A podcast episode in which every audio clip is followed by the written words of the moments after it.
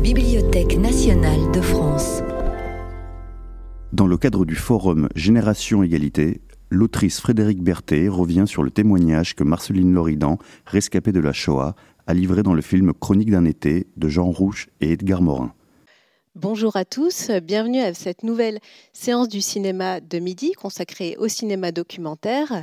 Alors aujourd'hui, exceptionnellement, nous n'avons pas de film à vous projeter, mais il sera bien question de cinéma et de cinéma documentaire avec une rencontre autour de Marceline Loridan-Ivance. Nous sommes ensemble pour euh, une heure environ. Cette rencontre intervient dans le contexte du Forum Génération Égalité, un rassemblement mondial pour l'égalité entre les femmes et les hommes organisé par l'ONU et que la BNF a choisi d'accompagner tout ce printemps par des rencontres, des billets de blog autour de figures féminines, femmes artistes, femmes pionnières, femmes qui ont marqué leur temps, et c'est bien sûr le cas de Marceline Loridan-Ivance. Alors je me présente, je suis Alexia Vanet, je suis chargée de collection pour le cinéma documentaire au département son, vidéo, multimédia de la Bibliothèque nationale de France. Et avec moi, j'ai le plaisir d'accueillir Frédéric Berthet.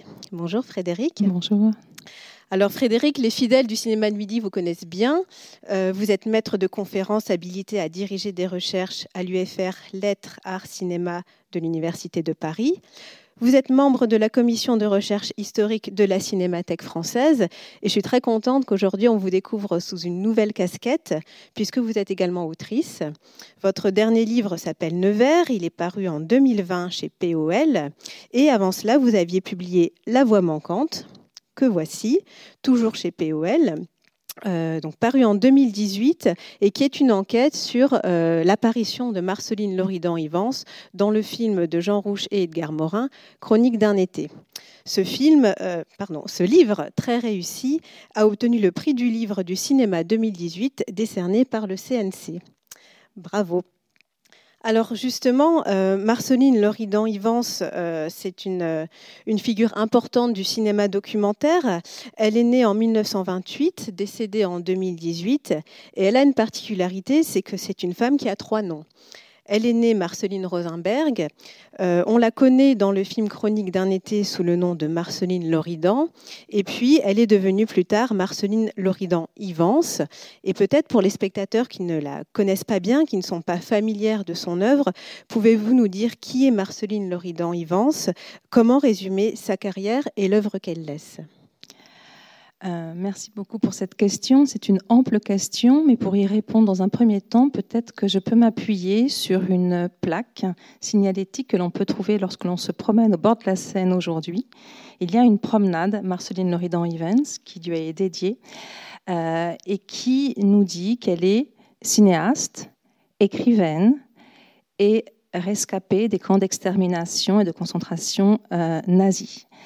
Donc Marceline Loridan-Evans, dans la dernière partie de, sa vie, à partir de la mi-temps des années 2000, est devenue une inlassable euh, témoin dans l'espace social, dans l'espace médiatique, qui a participé en fait de la construction euh, et la transmission euh, de la mémoire des camps en tant que juive rescapée, puisqu'elle était déportée à Auschwitz-Birkenau, alors qu'elle venait tout juste de passer l'anniversaire de ses 16 ans. Elle a été arrêtée à 15 ans et déportée à Auschwitz en 2016. Donc elle a une carrière en quelque sorte très importante dans l'espace médiatique. Et je dis carrière parce qu'elle est intervenue pour euh, aider en fait à la construction de cette mémoire de la Shoah avec euh, d'autres euh, rescapés juifs. Mais elle l'a fait d'une manière singulière et en particulier à ce moment-là de, de sa vie en tant qu'écrivaine, disait-elle, et en s'appuyant donc sur trois ouvrages à caractère biographique qui tracent à la fois son portrait, son portrait de cinéma, son portrait euh, de femme, et puis ce portrait de, rescapé. Donc c'est Mavi Balagan en 2008, c'est Tu n'es pas revenu en 2015, et puis c'est un dernier film qui s'appelle euh, L'amour après. Donc c'est une femme dont les spectateurs se souviennent peut-être pour ses tenues euh, extrêmement soignées, euh, très stylisées euh, de noir, rehaussées de brillant et une, couleur de cheveux absolument singulière qui la distinguait des autres déportés. Elle était de manière inaltérable dans le temps, teintée de façon orangée. Donc rescapée, écrivaine, dit ce panneau, Et euh, ce, moment en fait, entre l'écriture et la transmission de la Shoah est aussi lié à un film, le premier qu'elle réalise en son nom propre, à 75 ans. C'est un film qui s'appelle La petite prairie au boulot et qui fait d'elle véritablement une cinéaste en son nom propre. Elle a 75 ans, elle tourne ce qu'on peut appeler une autofiction, où elle va demander en fait à l'actrice euh, Anouk d'interpréter en quelque sorte son propre rôle et elle retourne finalement à Birkono, mais cette fois-ci en tant que créatrice euh, d'un espace. Donc elle est cinéaste très tardivement, mais c'est une femme de cinéma au contraire très jeune, puisqu'avant ce premier film, cette autofiction, elle a toute une vie de cinéma aux côtés de Yoris Evans entre 1967 et 1989. 89, c'est le dernier film de Yoris Evans, Une histoire de vent, et pendant tout ce temps ensemble, en tant qu'époux, en tant que compagnon, en tant que créateur, elle va avoir un rôle de preneuse de son, qui n'est pas sans rien dans le fait que ce sera quelqu'un qui saura dire et transmettre en épée son expérience dans les camps dans les derniers moments de sa vie, donc de preneuse de son, mais aussi de coproductrice dans la société Cabine Film, et puis d'aventurière, puisque le terrain de prédilection de Yuri Stevens lorsqu'elle est documentariste à ses côtés, ça va être euh, en effet le Vietnam, ça va être euh, la Chine de Mao. Et puis, cette carrière de femme de cinéma, elle a commencé avant Yuri Stevens, elle aimait bien raconter cette histoire, qui est une belle histoire de cinéma. Finalement, il était tombé amoureux d'elle en la voyant dans un film. Et ce film, c'est le, moment où elle entre véritablement en cinéma. Elle y rentre en tant qu'interprète, mais technicienne, on va en reparler. C'est donc Chronique d'un été le film de Jean Rouge et d'Edgar Morin, où elle va apparaître sur grand écran, où elle va irradier en quelque sorte l'écran. Il y a d'autres protagonistes, mais elle a une forme de singularité qui va la faire se, détacher. Et le film sort sur les écrans en 1961, et il sort d'abord à Cannes. Donc ça va être finalement une vedette de Cannes qui euh, rentre dans l'histoire et dans l'histoire du cinéma au printemps 1961. Alors, euh, c'était d'autant plus intéressant de nous pencher sur, euh, sur votre livre et sur Chronique d'un l'été que euh, pour ce film, la BNF conserve dans ses archives l'ensemble des enregistrements sonores qui ont été faits au moment du tournage de film, donc toutes les prises de son, y compris celles qui n'ont pas été conservées et votre livre, c'est vraiment une enquête à partir de, ce matériau-là qui est à la, BNF. Donc on voit que Marceline euh, Loridan Ivance, c'est une femme euh, de cinéma, une femme de l'image, et que Chronique d'un été, c'est euh, son premier lien fort avec le cinéma. Donc dans ce film-là, c'est encore Marceline Loridan tout court. Et vous, quand vous avez entrepris ce livre, vous, faites part d'un double projet qui rejoint vraiment notre propos aujourd'hui. D'une part, vous souhaitiez écrire sur l'émotion long cours que procure le film Chronique d'un été, prendre le pouls du film, donc ça c'est peut-être le matériau des archives, et d'autre part, être du côté des femmes dans ce film. Alors comme vous le disiez, il y a d'autres femmes qui apparaissent dans Chronique d'un été, qui apparaissent sur plusieurs séquences, dans des séquences parfois marquantes. Comment cette figure de Marceline Loridan s'est apposée à vous? Alors, euh, je ne sais pas si je peux reconstituer la façon dont elle s'est, imposée, mais peut-être une réponse de cinéma, elle s'impose à moi comme elle s'impose à d'autres, puisque finalement, c'est la première euh, interprète ou la première participante euh, du film, si l'on veut reprendre les termes très précis du générique, la première participante à apparaître à l'écran. Et elle apparaît littéralement au centre de l'image. Elle est bordée de part et d'autre par le corps des deux co-réalisateurs. Donc elle s'impose finalement dans le film, c'est par elle que le film commence. Donc elle nous invite finalement aussi euh, à la suivre. Donc ça c'est une forme de, réponse, suivre finalement les indications euh, du film. Une autre forme de réponse est euh, de, percevoir la trajectoire qu'elle va suivre dans le film, donc s'interrogeant donc comment le film commence avec elle, mais comment est-ce qu'il tâtonne avec elle, donc percevoir finalement les ajustements, les interrogations. On va peut-être dire que Chronique d'un été est un film qui est une expérience une expérience qui se présente comme une expérience de cinéma-vérité. Euh, au départ. Peut-être que vous pouvez justement revenir sur le dispositif du film parce que c'est un film très singulier qui a marqué son temps, qui a marqué l'histoire du cinéma documentaire, mais du cinéma tout court aussi. Oui, donc c'est un, c'est un projet qui naît aussi d'une expérience de cinéma, qui naît d'une expérience festivalière de jurés qu'ont à un moment donné ensemble en Italie Jean Rouch et Edgar Morin et qui euh, leur fait décider en quelque sorte de conduire une aventure de cinéma une aventure humaine ensemble. À ce moment-là, Jean Rouche est déjà un cinéaste chevronné. Il est ethnographe. Euh, il a aussi euh, le Niger de façon privilégiée pour terrain en fait d'observation, mais aussi d'expérimentation du cinéma. Edgar Morin n'a pas fait de film. Il est sociologue, mais c'est quelqu'un qui est concerné euh, par l'image euh, de façon extrêmement euh, à la fois scientifique et engagée de manière intime, puisqu'il a écrit sur le cinéma et l'homme imaginaire, sur les stars, et donc il s'intéresse beaucoup au procédé projectif que peut produire des films de fiction sur des spectateurs. Donc en fait, c'est une espèce d'alliance et d'alliage très singulier qui les conduit finalement à déplacer le, terrain d'observation à la fois de l'Afrique à, à, Paris, faire constituer une sorte de petite tribu parisienne qui leur permettrait de conduire l'aventure d'un film, qui soit une aventure humaine, où les interactions soient très fortes entre les participants. Et cette aventure vise finalement, avec des outils du cinéma euh, légers, pour ne pas dire direct, vise finalement à essayer de documenter, à essayer de traduire en mots, en sentiments, ce que sont les conditions en d'existence psychologique, sociologique, professionnelle d'un petit aéropage qui va se constituer, qui va faire finalement euh, le pouls du film.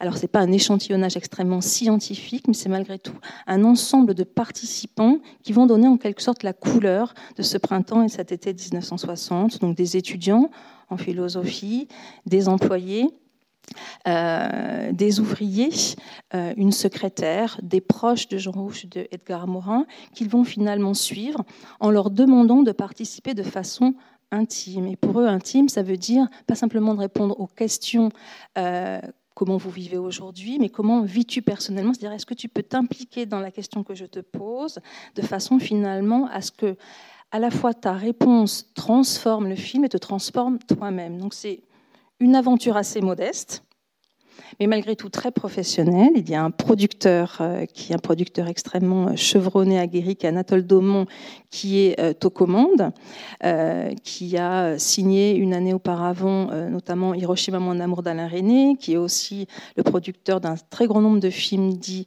de courts-métrages de qualité, dont Nuit et brouillard d'Alain René également sur, sur les camps. Donc un producteur qui va financer ce film, c'est-à-dire un producteur qui va dire euh, à un moment, il faut que le film aussi s'arrête, il va falloir qu'il fasse 1h30 pour sortir en salle, que les spectateurs aillent le voir et qu'il y ait un retour sur investissement. Donc ce qui est important peut-être de saisir, c'est que c'est un film de cinéma dont la vocation est vraiment de s'installer en salle, mais qui a effectivement, en quelque sorte, pour libido, pour machine à désir, euh, un projet un petit peu techniciste s'appuie effectivement sur les moyens du cinéma dit léger, avec des tentatives de synchronisation image-son. Et on est en 1960, c'est encore tout récent, ça. Qui est extrêmement récent. Et euh, on, y reviendra peut-être avec des exemples précis du, film, euh, qui est très singulier et qui euh, vise finalement à faire que les spectateurs puissent en direct saisir quelle était l'aventure du film. Donc il y a vraiment euh, un, parti pris en quelque sorte d'authenticité, un peu un parti pris réflexif, qui est aussi extrêmement euh, singulier pour l'époque, où il va s'agir de faire un film qui va montrer en quelque sorte comment le film se fait. Et pour revenir à la question sur Qu'est-ce qui m'a aussi séduit dans le fait de suivre Marceline, c'est qu'en effet, elle est un bon fil pour voir comment le film euh, se fait en quelque sorte, et ce que fait aussi un film à ses participants, comment il se transforme au fur et à mesure que euh, l'expérience du film s'étire, puisque le film, les premières prises de vue euh, et prises de son ont, ont, lieu en mai 1960, que le gros du tournage finit à l'automne 1960, donc c'est quand même assez étendu. Assez étendu. Puis euh, des dernières scènes qui sont reprises euh, une année plus tard, en 1961. Donc c'est quand même une, expérience, six mois de tournage, même si c'est de manière ponctuelle, ça peut transformer en effet une équipe, mais aussi des participants. Et d'ailleurs, euh, le titre provisoire du film, c'était Comment vis-tu avant de s'appeler Chronique d'un été. Euh, c'est cette question-là qu'on entend de manière vraiment récurrente euh, dans le film. Et vous, vous écrivez dans La Voix manquante, ce film travaille au présent. Donc on va y revenir hein, sur cette question du, présent de l'été 1960 et, du passé qui, essaye d'entrer dans ce présent. Et nous aussi, 50 ans plus tard, 60 ans plus tard, comment est-ce qu'on perçoit le film? Euh, pour en, revenir à cette, cette, intuition première qui était l'apparition pour vous de, Marceline euh, au tout début du film. Alors, je dis Marceline parce que vous l'appelez Marceline dans La Voix manquante et, et Rouche et Morin l'appellent également Marceline dans le film. Euh, et, et c'est pas un hasard puisque, comme vous le disiez, le, les personnes interviewées ne sont pas là pour faire une enquête représentative d'un point de vue sociologique, mais en réalité, ils commencent par faire ce film avec leurs proches. Ils interrogent les personnes qui sont proches d'eux qui sont dans leur cercle. Euh, alors une question toute simple, comment est-ce que Rouche et Morin en viennent à connaître Marceline Loridan? Donc c'est Edgar Morin qui en quelque sorte introduit euh, Marceline dans le film, puisqu'elle a participé à, un groupe Socialisme ou Barbarie dans lequel elle a également euh, milité. Donc ils se connaissent en effet par la militance, en quelque sorte, par des interrogations justement que peuvent se poser euh, au présent, euh, lui en tant que chercheur, elle en tant que jeune euh, étudiante. Et puis elle a une pratique en quelque sorte professionnelle euh, qu'elle va exposer assez tôt dans le film et dont ils se servent à la fois comme un moteur pour euh, la mettre en scène dans le film, mais qui est aussi une manière très très littérale de montrer comment est-ce qu'on peut faire des enquêtes. Son travail, qui est un travail alimentaire, à ce moment-là, c'est un travail de psychosociologie appliquée, dit-elle, c'est-à-dire effectivement elle-même de faire des enquêtes. Donc son travail, c'est d'être mandaté euh, pour faire des enquêtes d'opinion et de partir avec un micro, en effet, de recueillir en quelque sorte la parole. Donc elle ne fait pas de la sociologie, mais malgré tout, c'est un mode d'application de la sociologie. Donc il y a une forme de méthodologie, même si elle est extrêmement euh, distincte de celle d'Edgar Morin qui les relie. Et puis cette pratique également, euh, des interrogations sur le temps présent et sur le politique. Et, on va la voir justement dans cette, dans cette activité. Elle va servir de relais pour les réalisateurs. Mais avant, avant cela, vous insistez sur l'importance de la toute première image qu'on reçoit de Marceline quand on regarde le film. Euh, elle est importante en tant que spectateur, elle est importante pour vous en tant qu'écrivaine parce qu'on voit que vous prenez grand soin à la décrire. Et là, je vais vous citer euh, page 34. Marceline est assise là, simple, élégante, vêtue de noir jambes et bras nus croisés. Ses mains sont occupées d'une tasse qu'elle porte à ses lèvres et d'une cigarette dont elle tire des bouffées. On est dans une apparition de, cinéma, là. On est dans une apparition de, cinéma. Peut-être qu'on peut montrer à l'écran euh, la, première, euh, voilà, cette première image de, Marceline en noir. Euh, qu'est-ce, que, qu'est-ce que ça vous évoque, cette, cette femme entre deux hommes? Alors, il y, a beaucoup de choses que l'on, peut ouvrir. Enfin, le, livre l'a fait, je ne peux pas redire les mots du livre parce qu'ils ont leur propre, leur propre sonorité, leur propre timbre. Mais ce qui apparaît en effet dans, dans ce film, c'est ce jeu de, de, de, damier, en quelque sorte noir-blanc. Donc, ces deux hommes en chemise blanche, euh, cette femme qui est en leur centre, euh, la manière en quelque sorte de, l'accompagner, et puis ces, ces reliefs de repas, de vin, un des dispositifs du film et de dire que euh, la commensalité, le fait de manger, de boire ensemble va aider finalement en quelque sorte à désinhiber les participants. Et donc le film commence, quand il commence, pour nous, en fait, on sait qu'il a déjà commencé pour eux. C'est-à-dire qu'il y a eu effectivement toute une phase en quelque sorte préparatoire, d'approche. Et c'est ce que je trouve très beau dans ce film, c'est que c'est un film qui nous montre toujours, en fait, finalement, à la fois qu'il nous manque des choses, mais il nous dit qu'il nous en manque. Il ne fait pas semblant de nous dire qu'on a du plein. Donc on sait qu'il y a une histoire avant, on sait qu'ils ont essayé de s'approcher, ils ont, qu'ils ont essayé de mettre en quelque sorte Marceline en condition euh, pour parler, mais pour nous, malgré tout, elle apparaît. Et elle apparaît effectivement euh, en tâtonnant, en essayant de bien prendre la lumière. Elle est extrêmement posée euh, dans, ses propos, elle est, bien cadrée. Mais on sent également qu'au début, chacun d'eux, en tout cas dans ce qu'on en voit dans le film, tâtonne, essaye de, de la guider pour qu'elle finalement elle arrive à, prendre en quelque sorte le cadre.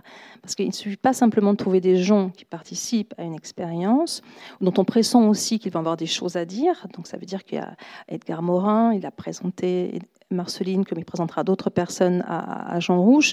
On présente des gens dont on sent qu'en effet, ils vont pouvoir prendre le cadre, prendre la lumière. Il ne s'agit pas simplement d'avoir une trajectoire singulière, d'avoir Ce sont des hommes de cinéma, malgré tout. Voilà, ils, savent identifier en effet quelqu'un qui va pouvoir passer le cap en quelque sorte de, la caméra. Donc ce qui est intéressant pour nous, c'est de voir cela. C'est qu'en effet, ils ont cette, cette précision, ils l'identifient et ils l'installent dans ce, premier moment. Euh, finalement, on tourne chez elle. Dans son, intimité, et il, nous, il l'invite en quelque sorte à participer de façon intime, disent-ils, mais il nous invite nous aussi à suivre une aventure qui, pour euh, finalement expérimentale ou de recherche, euh, nous dit-on, euh, cette aventure est aussi une aventure intime. Il va falloir accéder à une forme d'intimité, mais qui se bâtit pour le cinéma. Donc on a cette première image euh, très forte, très cinématographique, et ensuite on entre dans ce que vous avez décrit, c'est-à-dire le fait qu'on va entrer dans une euh, séquence avec des micro-trottoirs où on utilise la profession de Marceline qui est de faire des enquêtes de sociopsychologie. Elle devient en quelque sorte le relais des réalisateurs dans la rue euh, elle, euh, elle, est aussi pour le spectateur une forme de porte d'entrée dans le film. On peut voir la deuxième image euh, de Marceline avec, son micro qui fait ses interrogations. Euh, elle a un rôle tout de suite particulier par rapport aux autres proches qui sont interrogés dans le film. Comment est-ce que Rouche et Morin la positionnent vis-à-vis d'eux? Est-ce que est-ce qu'ils lui donnent une autonomie pleine ou est-ce que finalement elle n'est qu'un relais de leur propre vision? Euh, Quelle est son indépendance à ce stade du film? Alors à ce stade du film dans le montage, donc comme les spectateurs peuvent le voir, euh, on a déjà finalement deux directions qui nous sont proposées très simplement. Donc l'une qui consiste à, à, la mettre au centre du cadre, c'est-à-dire à lui demander de parler d'elle-même. Donc qui es-tu Marceline? Comment vis-tu? Donc se décrire. Qu'est-ce qu'on peut, comment peut-elle se décrire et qu'est-ce qu'ils vont retenir de cette description-là? Donc une forme d'individualité où il lui délègue en quelque sorte euh, un, rôle en quelque sorte euh, d'autonomisation, et puis un, autre rôle qui va être en fait de faire parler les autres. Et on va être sur deux registres très différents. Quand il s'agit de parler de soi-même donc à l'image, selon l'image précédente, on va être dans quelque chose qui va nécessiter pour elle en quelque sorte de choisir ce qu'elle peut dire ou ne pas dire, mais aussi comment essayer de jouer au maximum ce jeu de la vérité pour finalement répondre au projet. D'ailleurs, quand on écoute les entretiens, elle est, elle est très tâtonnante au début elle-même. Elle on la sent un peu intimidée par le dispositif. Elle est très intimidée, elle ne sait pas dans quelle direction ils veulent aller, elle a un, un petit peu peur de ce qu'ils peuvent effectivement euh, lui dire.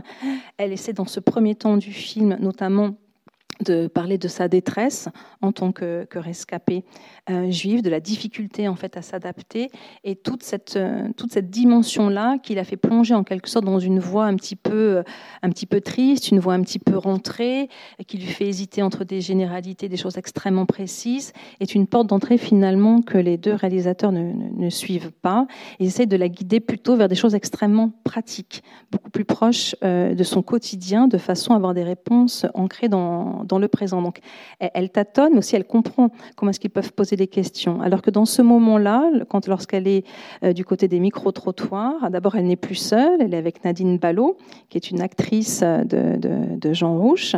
Donc, elles sont deux copines, finalement. Donc, c'est une, autre, aussi une manière de positionner les femmes. C'est plus la, femme hantée par son passé, euh, qui va avoir un rôle singulier. Ça va être aussi une bonne copine, quelqu'un qui peut s'amuser euh, dans le cadre d'un micro-trottoir. Et donc, là, ça va être des séquences où finalement elle va être missionnée en quelque sorte pour faire advenir la parole des autres, le micro-trottoir. Voilà, on, interpelle en quelque sorte euh, un passant, une passante, et euh, des micro-trottoirs, c'est aussi euh, voilà, des, effets en quelque sorte de, des, jeux, la facétie, les gens qui vous rembarrent, les gens qui acceptent, les gens qui font des bons mots, les gens qui se jouent des micros. Donc ça va être des registres aussi très très différents.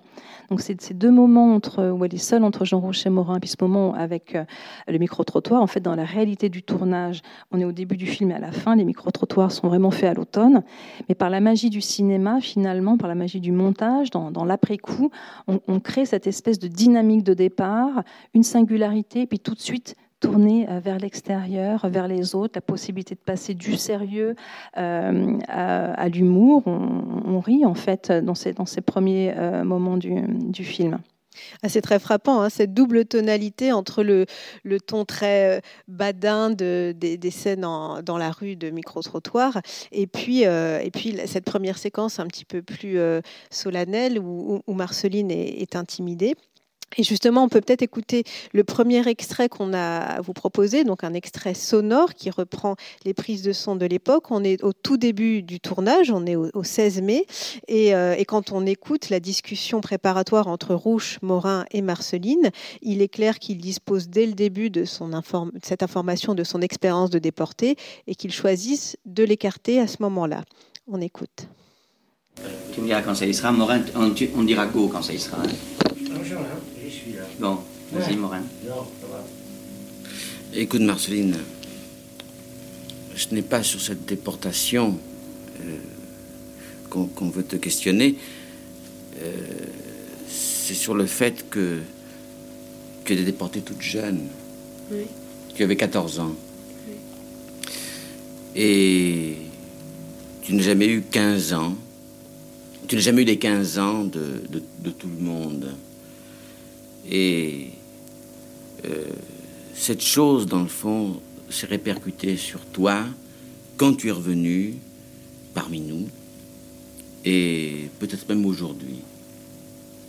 Tu dis que tu es dans une crise aujourd'hui où ces images sont plus impressionnantes qu'à un autre moment. Oui. Mais euh, on voudrait savoir euh, de quelle façon, pas seulement dans cette crise, mais euh, de quelle façon toi tu as pu réussir à vivre dans ce monde normal après être sorti de ce monde euh, de folie? Ben, Va, une seconde. Va sur Marceline. Vous attendrez. Allez-y, je, attendez. veux, je veux dire euh, que je trouve ça assez scandalisant enfin, je- d'arriver encore à vivre après ce que j'ai vécu. Enfin, je, je comprends pas. Je comprends pas comment je peux faire des gestes euh, quotidiens. euh, regarder des vitrines dans la rue. Enfin, vivre quotidiennement. Stop. Comment six premières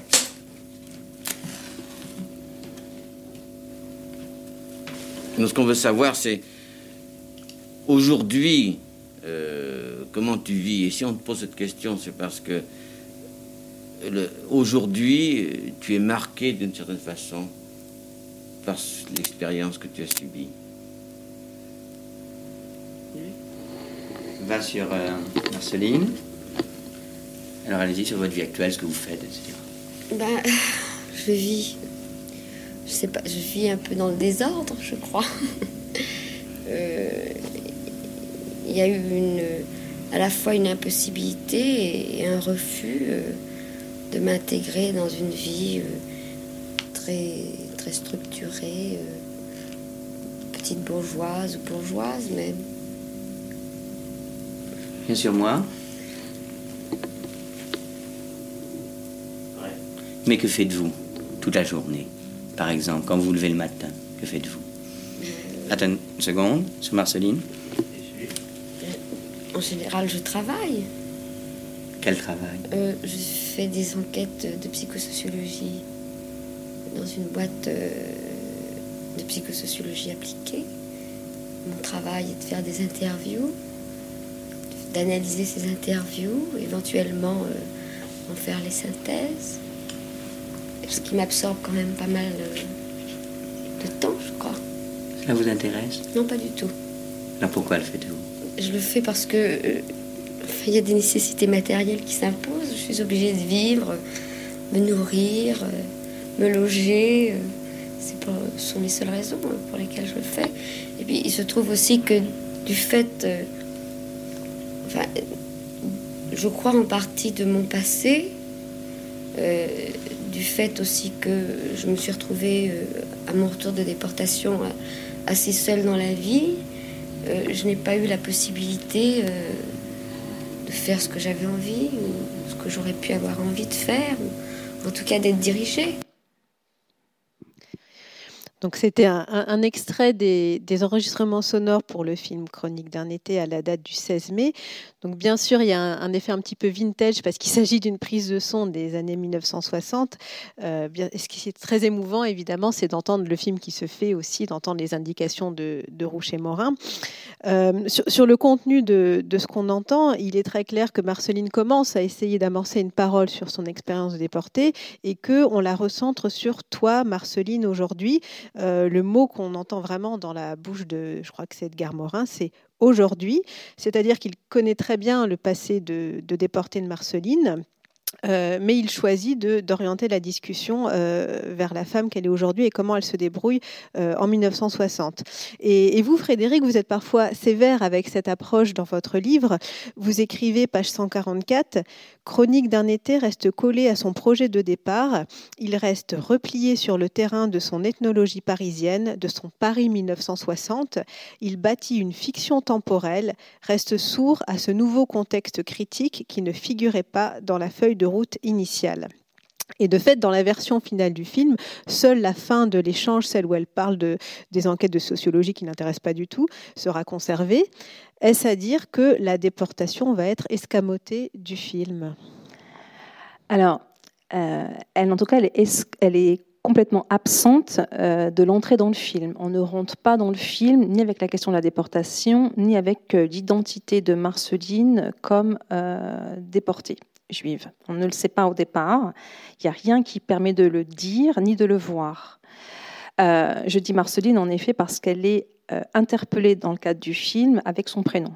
C'est, euh, c'est une jeune femme qui s'appelle Marceline. C'est aussi un contexte années 60. On se tutoie beaucoup plus facilement et on s'appelle beaucoup plus facilement aussi par, par son prénom.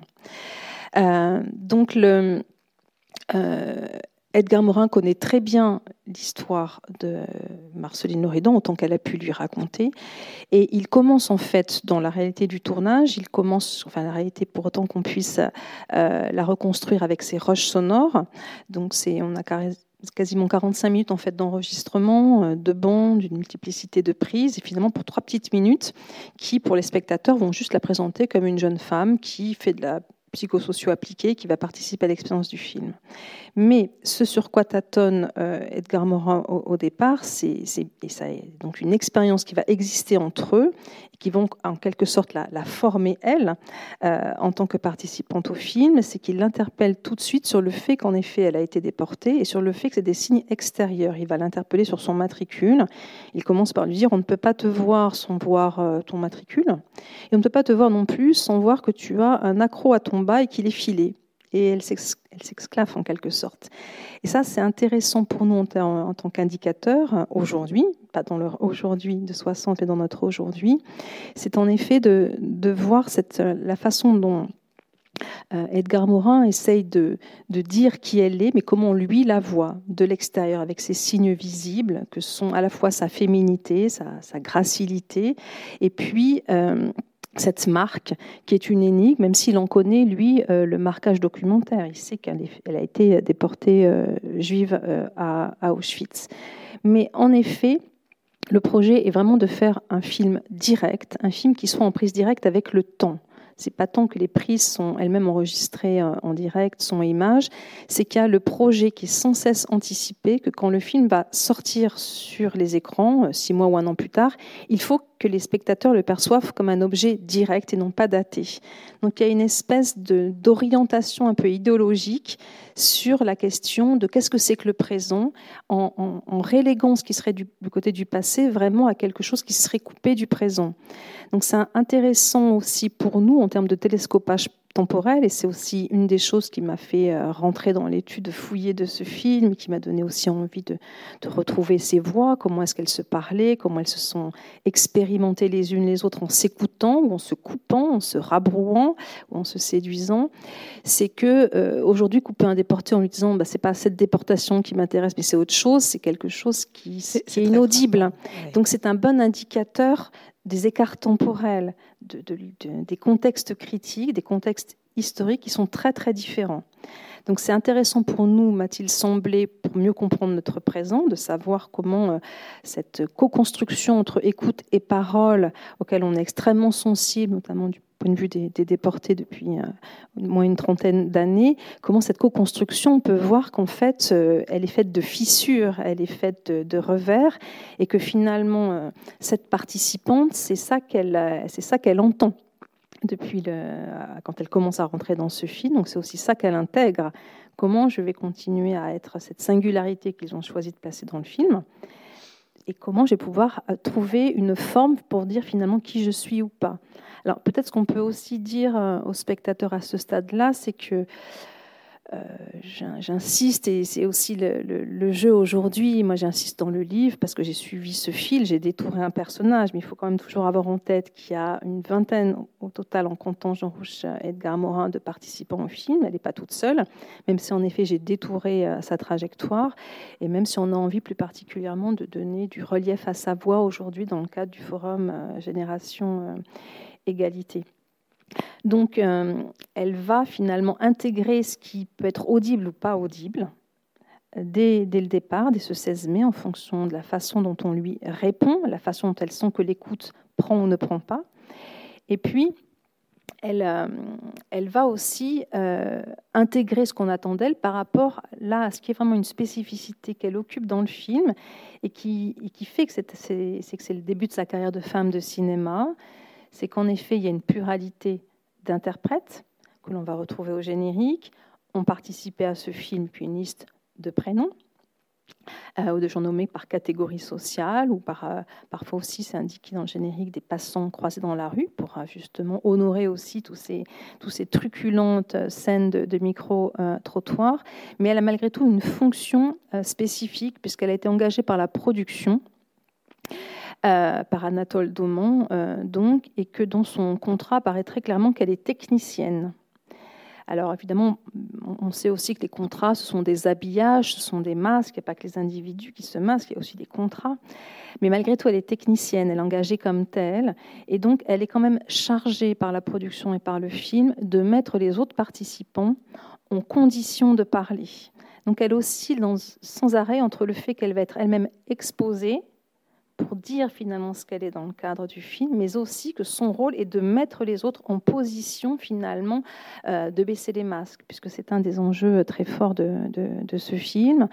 Euh, est-ce que le fait d'être filmé peut permettre à un individu euh, d'aller, de, craquer en quelque sorte Ça, c'est la mystique de Edgar Morin. Plus on tourne longtemps, plus la scène nous emmène à la nuit tombée, plus tout le monde est sous, plus finalement on va pouvoir faire craquer la carapace, faire tomber les masques et atteindre quelque chose chose qui est du côté de, la vérité du sujet, alors que Jean Rouche, lui, va plutôt chercher la vérité du côté de la construction des masques, que les, participants puissent s'inventer finalement des personnages. Pour lui, ça aussi, c'est une vérité du sujet qui est liée à la vérité du cinéma et qu'il suit en tant que, cinéaste.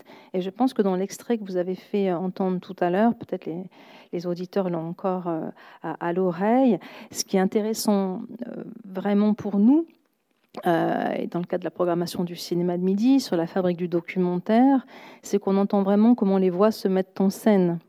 C'est-à-dire que Edgar Morin, il a une voix qui est relativement monocorde en termes de registre vocal, mais aussi en termes de positionnement. Il a, une vision spécifique par rapport à, dans cet exemple précis, par rapport à Marceline Loridan. Donc, à la fois le ton de sa voix, mais la façon de conduire l'entretien va en quelque sorte être relativement univoque. Et on va avoir au contraire Jean Rouge, dont on perçoit comment sa voix change, à la fois en termes de débit, mais aussi vraiment en termes de timbre, en termes de dureté, en termes de, douceur. Lorsqu'il s'adresse à Marceline, il sait que ça va être dans le chant, sa voix est très ronde, très cajoleuse.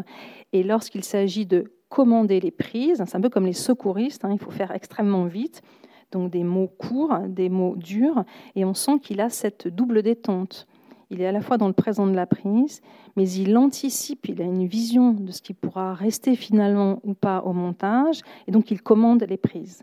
Et tout ça, ce sont des partitions que chacun euh, intègre très différemment, et on entend aussi comment finalement Marceline n'est pas encore une technicienne du son, mais comment ses émotions varient, et donc sa voix varie. Ce qu'on a retenu au début du film, c'est la voix Gilrette on n'a pas retenu tous les moments où elle allait rentrer justement dans une forme de gravité, parce qu'il faut commencer un film et, une bonne entrée en matière, mais effectivement, c'est du côté d'une sorte de dynamique.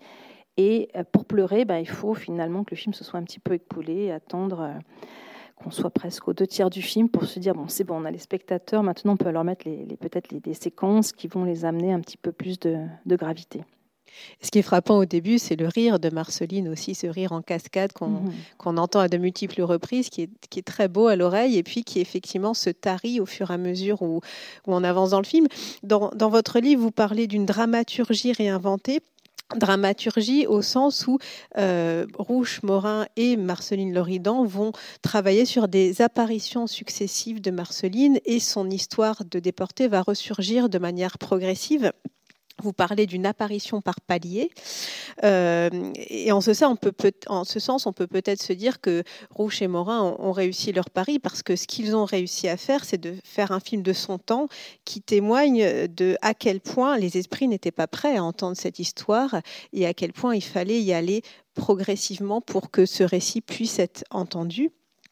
Et ça nous amène vers notre deuxième extrait euh, qui a été enregistré le 16 juillet. Donc on est deux mois après le premier extrait qu'on a fait écouter. Le tournage euh, a bien commencé. Euh, on est dans une scène de, repas à l'extérieur avec Marceline, Rouge, Morin et plusieurs autres personnes. Et, la question de la déportation revient là de manière beaucoup plus prégnante.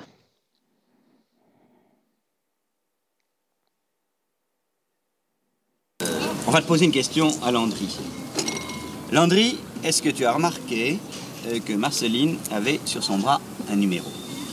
Oui. Qu'est-ce que c'est, tu crois? Non, j'ai aucune idée. Aucune idée? Bon, va sur Raymond. Et toi, Raymond, qu'est-ce que tu crois? Mais moi, je sais pas exactement. Je sais que ce sont les marins qui portent d'habitude des numéros sur les bras. Et comme elle n'est pas de la marine, Alors, qu'est-ce que pourquoi? je sais C'est pas exactement ce que ça veut dire, oui. C'est Peut-être. la coquetterie. Peut-être, oui. Mais pourquoi un chiffre tout de même? Pourquoi un chiffre? J'aurais Ça pu pourrait être mettre son un numéro de cœur. téléphone. J'aurais pu mettre un cœur.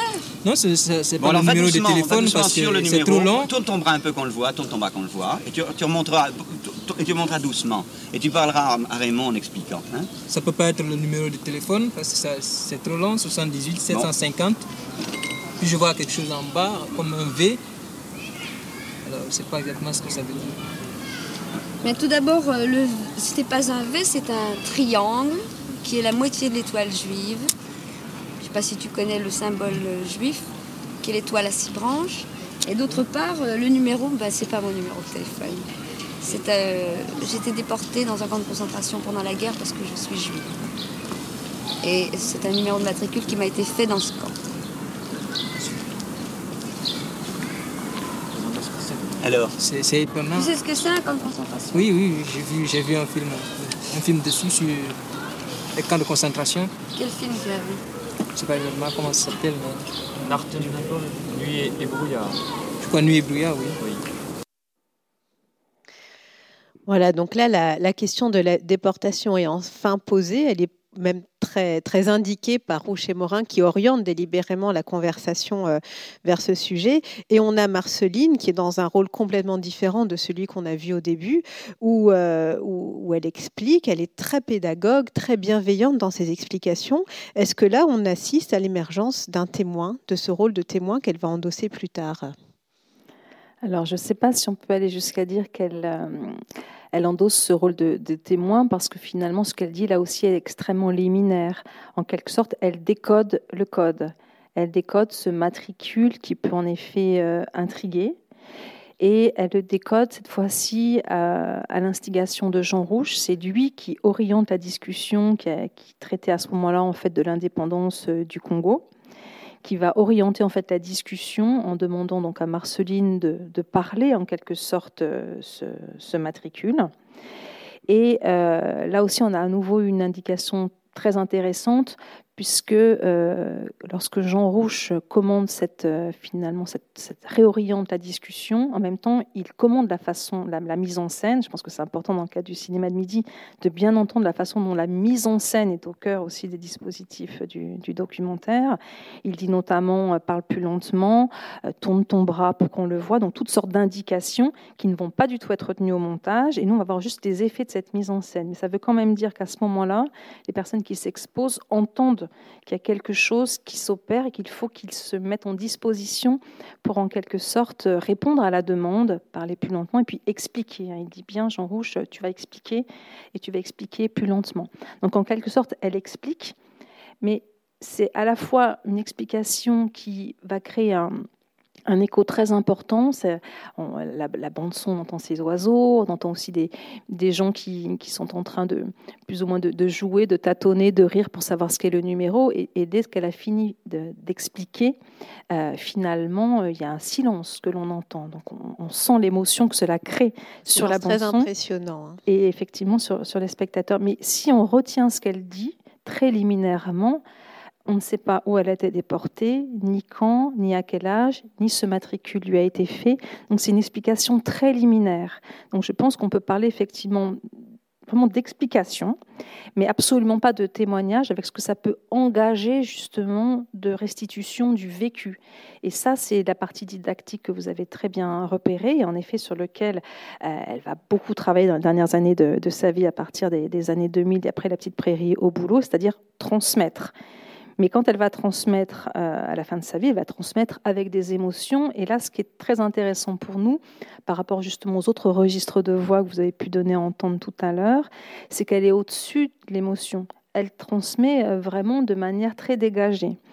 Je pense qu'il y a aussi une autre chose qui est peut-être un indicateur du temps présent aussi pour les, spectateurs euh, aujourd'hui.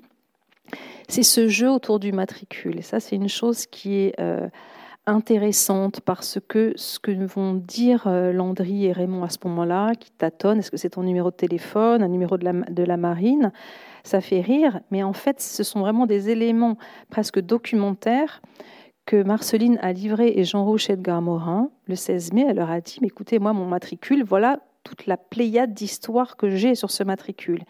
Et ce sont presque des bonnes blagues. Et quand elle en parle le 16 mai, c'est un moment en fait qui est assez drôle. Et donc elle raconte comment les Japonais perçoivent notamment cette histoire de numéro de téléphone qui revient beaucoup. Et elle en parle vraiment avec beaucoup de drôlerie, comme si c'était euh, une chose amusante, mais aussi c'est une parole qui s'appuie sur des blagues que connaît déjà Edgar Morin. Edgar Morin dit Ah oui, alors raconte l'histoire avec le japonais, raconte l'histoire avec le tchèque. Donc c'est quelque chose qui est une forme un petit peu en quelque sorte de d'amusement, de, manière de se tenir un petit peu à distance de la gravité de ce que signifie ce code, ce qui veut quand même dire effectivement un tatouage à même la peau à Auschwitz par des, des picots euh, dès qu'elle a été sélectionnée euh, sur la bonne rampe. Enfin, c'est vraiment le, code de la douleur. Et la façon de le traiter, effectivement, est dégagée en quelque sorte de, de l'émotion. Et ça, c'est intéressant également parce que ça revient beaucoup sur euh, est-ce que garder son matricule, c'est vraiment euh, aussi du côté des déportés, du côté du cinéma dans les années 60, est-ce que afficher son matricule, c'est vraiment l'afficher? Est-ce que c'est l'exhiber? Est-ce qu'il faut le dissimuler? Par exemple, il y a des pratiques qui consistent à mettre des sparadraps, elle-même le pratiquera, des sparadraps pour qu'on ne le voit pas, porter des manches longues, toutes sortes de, de logiques de dissimulation, d'escamotage, parfois le faire enlever. Donc il y a vraiment une discussion sur est-ce qu'on peut donner cela à voir et si on le donne à voir, qu'est-ce qu'on donne à voir. Et ça, c'est fait sur un mode assez truculent. Donc je pense que dans les rushs, elle, peut témoigner de cette expérience-là, mais dans le film lui-même, c'est un décodage extrêmement liminaire, mais c'est malgré tout une question, parce que c'est vraiment euh, le, marquage de la déportation à Auschwitz-Birkenau et le fait aussi d'y être entrée vivante et de ne pas avoir été directement orientée vers le centre de mise à mort, le signe aussi de sa survie, en même temps que le signe euh, du fait d'avoir été marqué par un geste absolument euh, mortifère euh, et de, mort de masse. Donc c'est vraiment une douleur identitaire, mais c'est aussi vraiment sans cesse une question éthique, une question personnelle, et c'est une question qu'elle va retravailler sur un autre mode elle-même dans son film La petite prairie au boulot en 2003, qui est un film qui reprend à plusieurs euh, moments, en fait, des petites séquences qu'elle a elle-même bâties dans euh, Chronique d'un été grâce à Jean Rochette Garmorin et qu'elle va remettre en scène dans son film de fiction. Et notamment en 2003, c'est plus le moment de rire. Et elle va mettre en scène notamment une scène de dancing où elle a une copine en Pologne, euh, dans la petite prairie au boulot, qui danse avec un type, et ce type finalement se penche sur son bras et lui dit Mais qu'est-ce que tu as C'est ton numéro de téléphone. Et là, cette fois-ci, elle, manque lui retourner une chiffre, parce que c'est plus possible de rire d'une chose pareille à, ce moment-là, parce que les gens doivent le savoir. En, 2003, on ne peut pas ne pas savoir ce que ça veut dire, en effet, euh, d'avoir ce matricule sur la peau, alors qu'en 60, on sent que dans le film-là, il s'agit d'expliquer mais de donner une explication qui puisse être partageable pour rester dans le groupe et pas en sortir en étant trop marqué par du douloureux.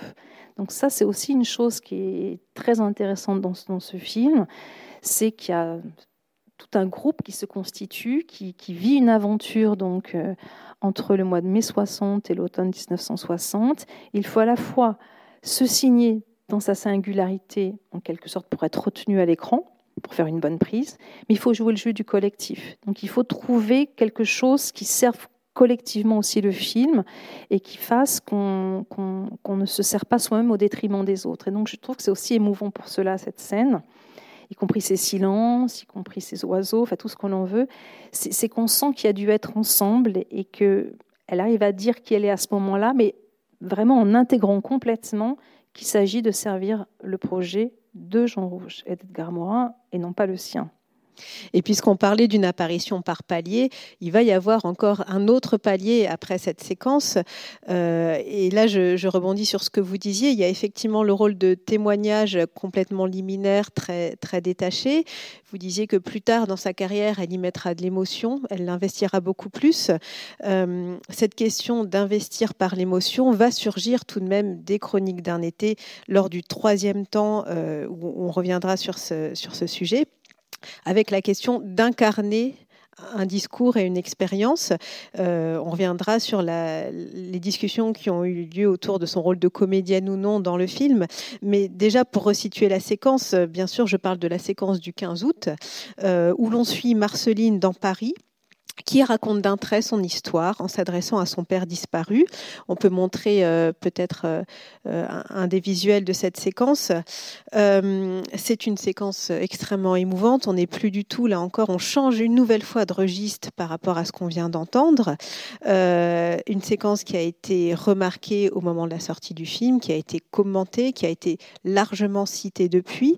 En quoi cette séquence peut être considérée comme la clé de voûte du film? Alors, euh, déjà dans sa forme, il y a une singularité. Oui, peut-être plusieurs éléments, peut-être clé, de voûte. Euh, euh, elle arrive à, à peu près la 54e minute sur 1h26, donc il y a une, forme de, coda qui va être donnée dans le montage du film. cette coda, en fait, Jean Rochette Garmorin, on, on a l'intuition assez vite puisqu'il y a eu toutes sortes en fait de scénarios de montage, y compris avec un film qui allait jusqu'à 4 heures. Donc il y a évidemment des scènes qui ont été gardées ou pas gardées. Et celle-ci, dans toutes les occurrences, était une scène vraiment clé qui ne pouvait pas ne pas être euh, dans le film. Euh, elle est importante dans le temps du présent de la prise, puisque c'est un moment où euh, Jean Rouch, en quelque sorte, obtient une chose qu'il désire depuis un moment. C'est, il obtient avec la venue de Michel Brault, qui est un cinéaste de l'Office national du film euh, au Canada. Il obtient en fait des micro-cravates qui vont être placées sur Marceline Loridon et qui vont permettre finalement euh, cette perception en euh, d'un quasi monologue comme si elle était seule alors qu'en fait elle va être enregistrée évidemment par une caméra qui est mise dans le coffre d'une deux chevaux et qui a quelques distances d'elle. Donc ce qui est très important c'est que c'est aussi un moment d'émotion très fort du point de vue du cinéma c'est que, en quelque sorte, Jean Rouche euh, arrive, voilà, là, au, bout de au bout de trois mois de film, à obtenir quelque chose qui fait que la technique, en quelque sorte, suit aussi ses désirs, ses intuitions, c'est-à-dire sur la saisie du, présent. Donc il y a une émotion qui est liée à cette, euh, à cette irruption, en quelque sorte, technique, et probablement euh, qui chacun des protagonistes à ce moment-là, ceux du côté technique comme Marceline, c'est qu'il se passe quelque chose en termes d'innovation. Donc il y a une carte vraiment à jouer. Donc ça, c'est euh, le cinéma enregistre aussi ses propres émotions de cinéma. Donc ça, c'en est une très forte qui euh, va, déterminer cette, euh, séquence. Une un autre élément qui est effectivement extrêmement fort, c'est que comme le film pour Marceline commence depuis le mois de mai, comme elle participe elle-même en étant filmée, mais qu'elle aide les autres à se construire, qu'elle voit aussi les rushs, elle voit ce qui marche et ce qui ne marche pas. Donc elle peut progressivement aussi savoir comment est-ce qu'elle elle, peut s'inventer une forme en quelque sorte de représentation dans le film. Elle a un certain savoir finalement euh, sur euh, le film à, ce moment-là. Et puis ce qui peut aussi euh, pour nous être une forme d'émotion importante, c'est qu'en effet on est bien dans un film du direct, un film qui a un marquage documentaire euh, explicite, mais malgré tout, lorsque l'on prend la parole au cinéma ou en public, on le fait aussi en fonction de son vécu, c'est ce que lui demande Rocher Morin, mais on le fait aussi en fonction d'une multiplicité de représentations. Comment on se représente soi-même, comment on se représente ce que l'on peut dire et que les autres vont entendre, mais comment aussi est-ce qu'on se représente sa propre image. Et Marceline Loridan est aussi une femme qui est pétrie d'images.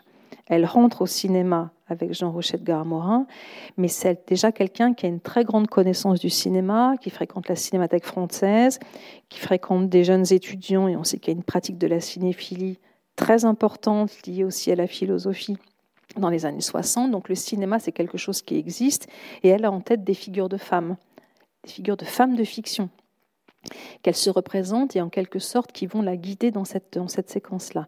Donc ce qu'elle a de singulier aussi d'un point de vue formel, c'est qu'à ce moment-là, alors que c'est un film si collectif, Marceline euh, Loridon est seule à l'image, puisque l'équipe technique est, hors cadre.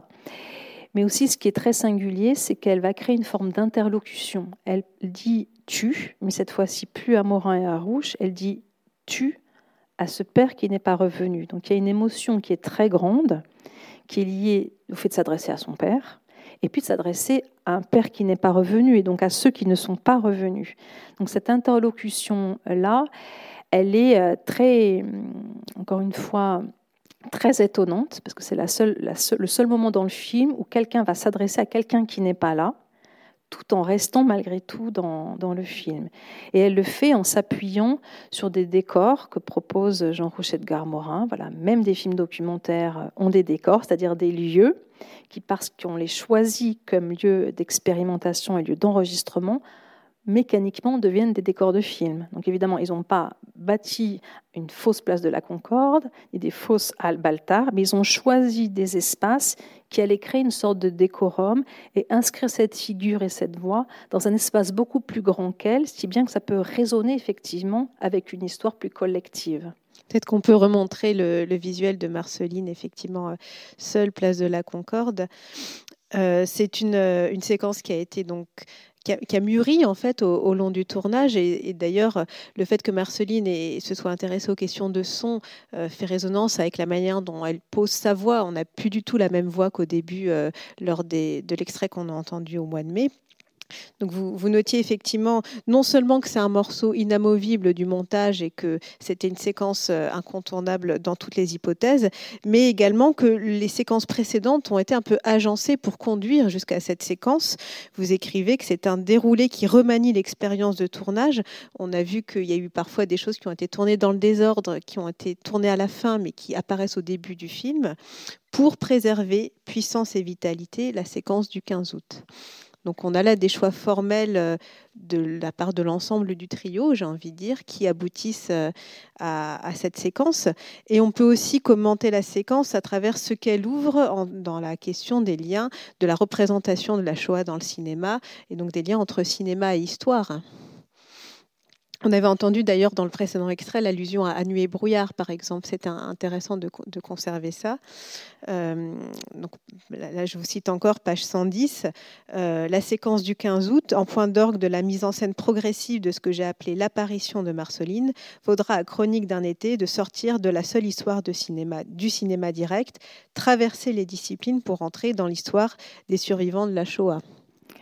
Oui, alors c'est. Euh, c'est vraiment, euh, je pense aussi, ce qui fait la richesse de, ce film, vraiment comme film de cinéma ouvert que l'on peut euh, revisiter aussi à, distance. C'est que cette, séance, cette séquence extrêmement poignante qui, décrit en quelques mots euh, le moment où en fait Marceline revoit son père qui a été déporté avec elle en même temps à Auschwitz. C'était dans, elle était à Birkenau, il était à, Auschwitz. Et euh, ils se sont croisés un moment dans, le camp. Ils ont voulu effectivement euh, bah, se rapprocher et, euh, Marceline a été battue à mort. Donc elle raconte ce, fait-là, mais avec des éléments très peu documentaires. Le mot Auschwitz, on ne l'entend pas dans le film. On entend très très peu de choses. Donc un mode vraiment d'évocation. mais en quelque sorte, ça fonctionne de différentes manières d'abord pour nous dire que le témoin est plutôt en puissance qu'en acte, puisque ça c'est un, terme qu'on entend dans le film Chronique d'un été. Ce sont Rouche et Morin qui sont les témoins de l'authenticité des émotions de Marceline le 15 août, mais pas elle la témoin. Le, terme témoin dans le film n'est pas du tout employé en disant euh, Marceline est une témoin, c'est absolument pas dans l'espace critique du film. Ce dont témoignent les cinéastes de, de l'authenticité des émotions vécues et du fait qu'elle ne joue pas ce jour-là, mais qu'absolument elle est dans une situation, si ce n'est de trans, en tout cas de très grande authenticité par rapport à son histoire. Donc ça, c'est intéressant pour nous, puisqu'en fait aussi, euh, au même moment, il y a quand même tout un, tout un champ social, aussi un champ juridique qui se modifie en dehors de Chronique d'un été. Euh, depuis 1956, euh, Marceline Loridon a sa carte de déportée. Il y, a, un système qui a été créé en France pour reconnaître aussi les déportés. Donc il y a une reconnaissance aussi administrative, même si elle n'est pas sans poser question, mais en tout cas, euh, ça existe. Il y a aussi la capture effectivement d'Eichmann. Il y a un certain nombre d'éléments qui, qui, se modifient en fait dans l'espace autour du film et qui ne rentrent pas en quelque sorte vraiment dans, dans Chronique d'un été. Alors, il n'y rentre pas de manière très littérale, mais malgré tout, le film saisit justement ce présent-là, si bien qu'il peut être réutilisé, et notamment les visuels que vous avez montrés, notamment euh, Marceline dans la, halle Baltar, faisant euh, le récit euh, très liminaire, encore une fois, en fait, de, ce moment de déportation, va être réutilisé euh, dans des films justement euh, ou dans des ouvrages plutôt qui vont étudier la manière dont s'est construite la mémoire de la Shoah. Donc à des années de distance, on va réutiliser en fait ce segment du film euh, comme étant finalement presque un album personnel. Et ça, c'est assez intéressant aussi pour nous, y compris, on, le verra tout à l'heure, dans le cadre de son, de son livre qui s'appelle Et tu n'es pas revenu qui est un livre euh, qu'elle a donc fait paraître aux éditions Grasset en 2015 et qui est une lettre au père, à ce père qui n'est pas revenu, Slama Rosenberg. Mais finalement, c'est aussi une manière de déplier ce qu'elle avait posé dans Chronique d'un été, à savoir une interlocution au père. Elle s'adresse au lui et elle s'adressera à lui à nouveau dans Et tu n'es pas revenu. Mais aussi dans Et tu n'es pas revenu, le livre est sorti avec pour jaquette un photogramme de Chronique d'un été avec justement Marceline dans cette euh, halle fantomatique qui vient signifier les gares, alors qu'on est dans les halles maraîchères de, Baltar, comme si le film était finalement, voilà, cette, cette image-là, euh, qui est une sorte d'évocation de la gare, alors de la, de la halle en même temps. C'est utilisé ensuite comme si c'était en fait le fragment d'un album vraiment personnel, comme si c'était presque son album de famille euh, qui pouvait être feuilleté dans Chronique d'un été pour venir documenter des, des segments euh, ensuite.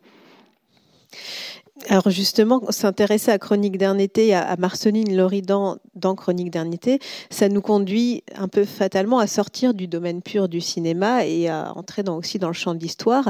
Et c'est ce que vous avez fait dans votre livre La Voix manquante, puisqu'en fait, à un moment donné dans le livre, on quitte l'espace du film et vous partez sur les traces de, Marceline Loridan, euh, ou plutôt de Marceline Rosenberg à l'époque, et vous racontez sa déportation, vous, vous partez sur ces traces, les différentes étapes euh, de, sa, de sa déportation.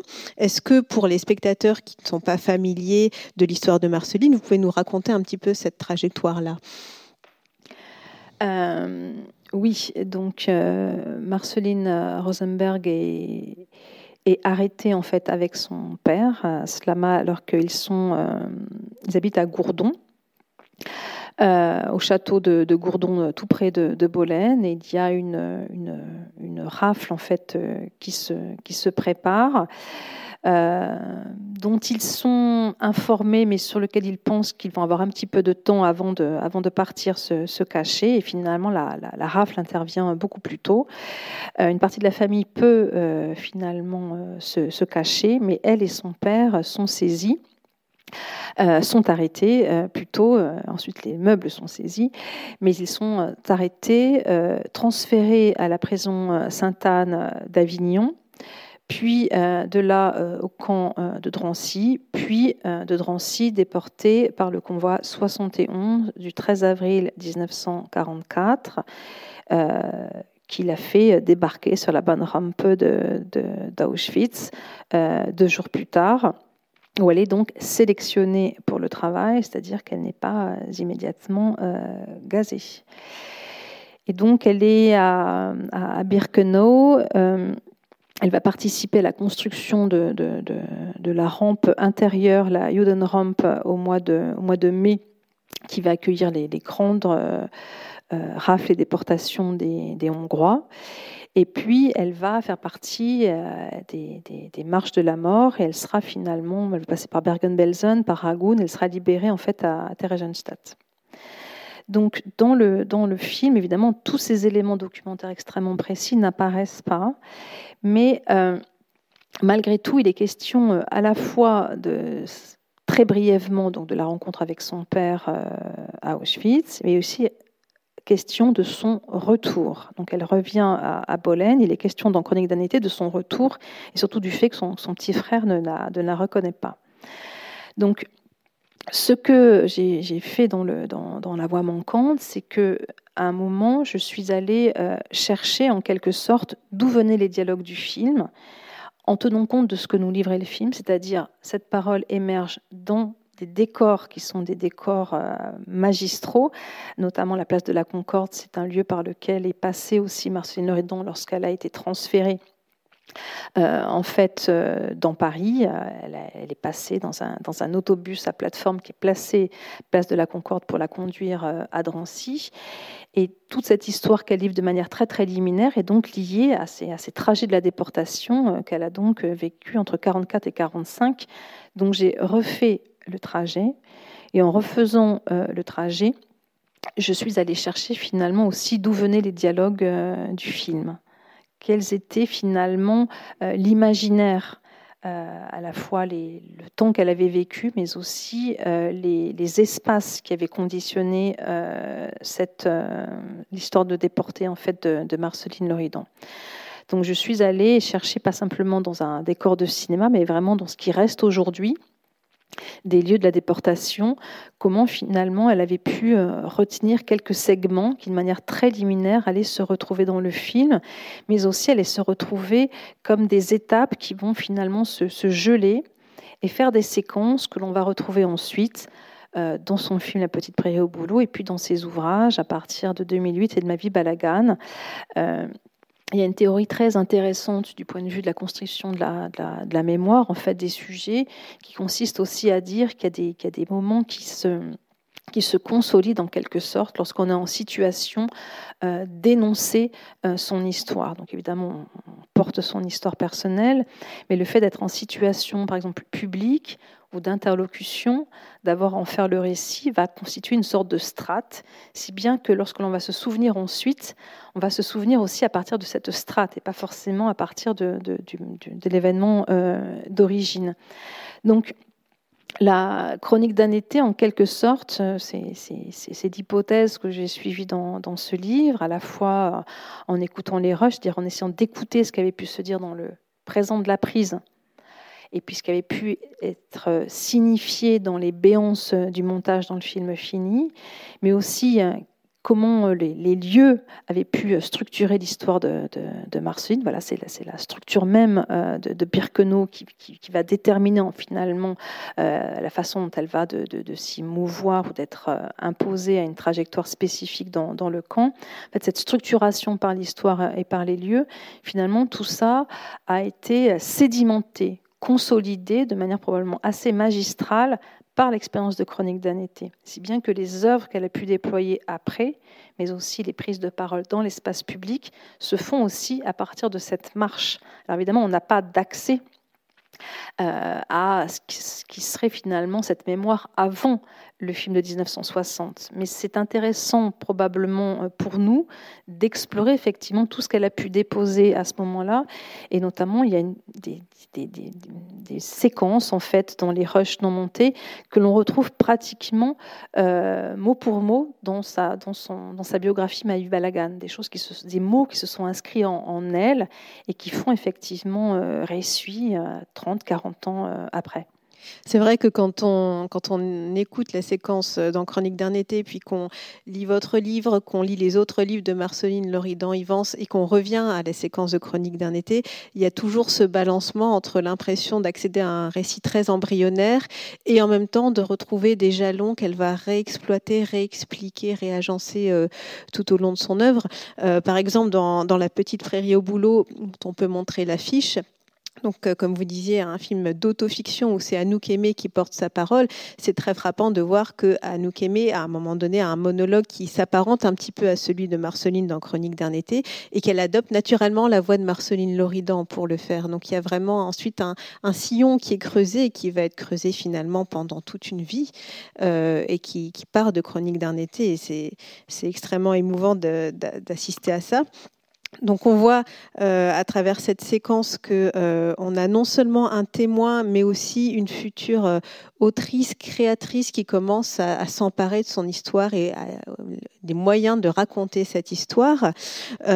si on avance encore dans, le film, les, les, toutes dernières séquences incluent quelque chose qui est assez moderne aussi, c'est qu'on filme la réaction des personnes filmées, on leur projette le film et on intègre leur réaction dans le film lui-même c'est un petit peu une espèce de, mise en abîme.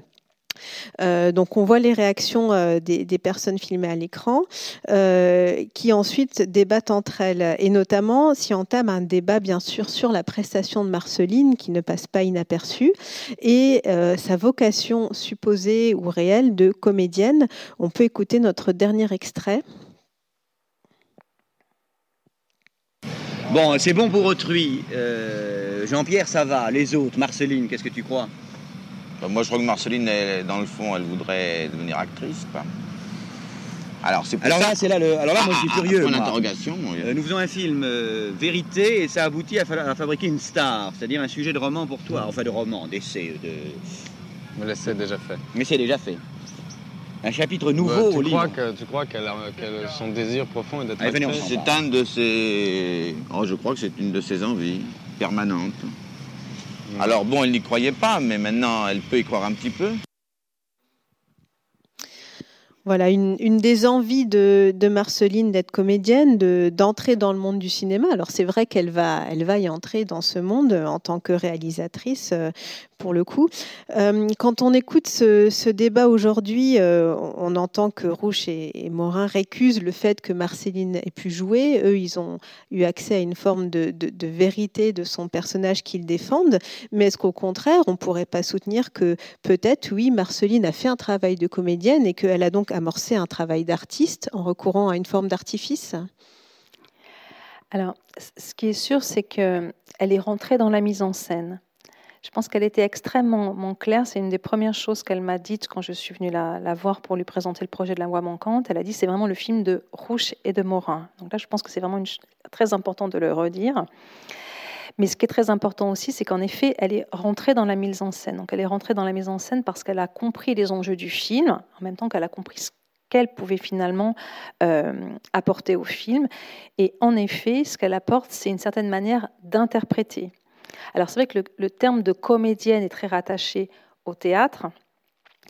Euh, plus spécifiquement, euh, il connote la fiction, mais ce qui est sûr, c'est que lorsqu'on est dans le champ du documentaire, de toute façon, on se pose toujours la question du persona, c'est-à-dire du passage entre la personne et le personnage. À partir du moment où vous êtes en situation de prendre un micro, d'être éclairé par un projecteur, d'avoir une caméra, vous êtes du côté d'une construction d'une forme d'extériorité de vous-même, aussi connectée soit-elle à votre propre intériorité, il y a du jeu.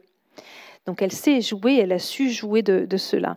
Et je trouve que toute cette discussion qu'il y a autour de savoir si elle est authentique, si elle est comédienne ou pas, je trouve que c'est une discussion très intéressante parce que j'y ai longtemps vu euh, euh, une, sorte en fait de, regard un peu surplombant que pouvaient avoir par exemple ces co-réalisateurs une femme qui est travaillée par un désir de cinéma, euh, forcément, c'est du côté de l'actrice. À aucun moment ils disent euh, cette femme va être une documentariste, va prendre du son, va être une cinéaste, etc.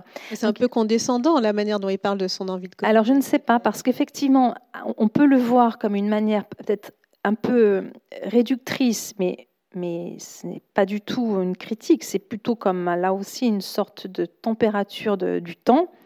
On n'imagine pas forcément qu'une femme de cinéma puisse être autre chose qu'en effet quelqu'un qui peut être devant la caméra et donc du côté de l'actrice. Mais en même temps, c'est une très grande intuition qu'il a. C'est une très grande intuition qu'a euh, en effet euh, aussi Edgar Morin, mais qu'a aussi Jean Rouge, qui va la filmer, qui va dire tourne ton visage par là, qu'on voit ton beau visage, que tu prennes bien la lumière. Il saisit que c'est quelqu'un qui prend bien la lumière. En même temps, c'est une belle intuition qu'ils ont tous les deux de, de l'installer avec une place qui lui permette finalement de rester dans le cinéma. Donc c'est aussi un cadeau qui lui font. Euh, c'est une co-construction de chacun une place extrêmement différente. C'est à certains endroits une méconnaissance de la pluralité des places que peuvent occuper un sujet puisqu'il pense qu'elle a un sujet très spécifique, mais aussi une femme de cinéma. Et à un autre endroit, c'est comme lui donner les outils pour que finalement elle puisse euh, euh, tracer ensuite le chemin qui va être euh, le sien. Et ce qui est aussi très intéressant par rapport à cette question des stars, c'est qu'en fait le livre Les stars, Edgar Morin l'a fait paraître en 1957, donc bien avant la réalisation de Chroniques d'un été, bien avant que Marceline apparaisse à l'écran. Mais c'est un livre qui a un très grand succès, qui a été de multiples fois réédité. Et dans la dernière réédition, il y a en fait l'inscription de Chronique d'un été comme corpus sur les stars. Et Marceline, mais aussi une autre de ses comparses, Marie-Lou, vont apparaître parmi des figures possibles de stars créées par le film documentaire, si on veut reprendre notre, notre credo cinéma de midi, mais aussi par le cinéma euh, direct. Et je, pense que c'est aussi une des choses qui font que ce film défie les années, ça c'est le propos d'Anatole Daudemont, de dire qu'il défie les années, c'est-à-dire qu'il se réinvente avec les années, c'est qu'il il affiche en effet par les procédés euh, de réflexivité que vous avez rappelé en quelque sorte l'authenticité de son dispositif, mais il affiche aussi par ses marques au montage, euh, par son côté très bricolé, euh, par ses séquences extrêmement émouvantes, parfois larmoyantes, il met vraiment en scène des aventures de vie qui, fictionnent en quelque sorte. Ça ne veut pas dire que c'est faux. Ça veut dire que sans une part de jeu, on ne fait pas jouer le film. Et si on en revient à, une discussion qu'on a eue un petit peu plus tôt, où, on disait finalement ce dispositif euh, euh, échoue à faire entrer le passé dans le présent et, à entendre la voix de Marceline, euh, plus tard dans votre livre, vous allez nuancer votre propre propos en écrivant À présent, je sais gré au film d'avoir opéré des choix décisifs, d'avoir installé au cœur du film un geste esthétique qui donne à une jeune femme, à une petite fille sans père, à une jeune juive rescapée d'un camp de concentration jouxtant un centre de mise à mort, la possibilité de parler de son histoire. Je pense que cette notion de, geste esthétique, ça fait partie de, des conclusions euh, auxquelles votre livre parvient euh, après 200 pages d'enquête. Mais c'est aussi une, une, direction qui est indiquée par Marceline Loridan Evans, euh, c'est-à-dire que elle a aussi, dans les dernières années de, sa vie, participé très activement, donc je, le disais en ouverture, à la transmission de la mémoire de, de la Shoah, dans les écoles, intervenir, faire des conférences, etc mais elle l'a toujours fait aussi avec un style. Elle l'a fait avec la maîtrise du son, de l'image, avec ce, port vestimentaire très singulier, avec une sorte de franc-parler et euh, une forme de diction qui permettrait d'être entendue. C'était quand même quelqu'un qui, dans les dernières années de sa vie, faisait sale comble. Euh, c'est quelqu'un aussi dont l'autobiographie a été mise en scène comme un spectacle euh, et qui pouvait faire donc entendre en quelque sorte sa trajectoire, la, connecter à du pluriel, hein, le plaisir qu'avaient les, auditeurs euh, à l'entendre, et donc à, relier sa propre trajectoire finalement à une histoire collective. Et pour arriver, effectivement, il faut se faire entendre euh, et en quelque sorte avoir du style. Et ça, c'est quelque chose qu'elle a euh, tracé et qui en font une figure de cinéma. Je pense que c'est très important. c'est la façon dont sont aussi agencés ces termes, y compris pour revenir à ce, petit panneau. on peut aller se promener au, bord de Seine, il fait, beau.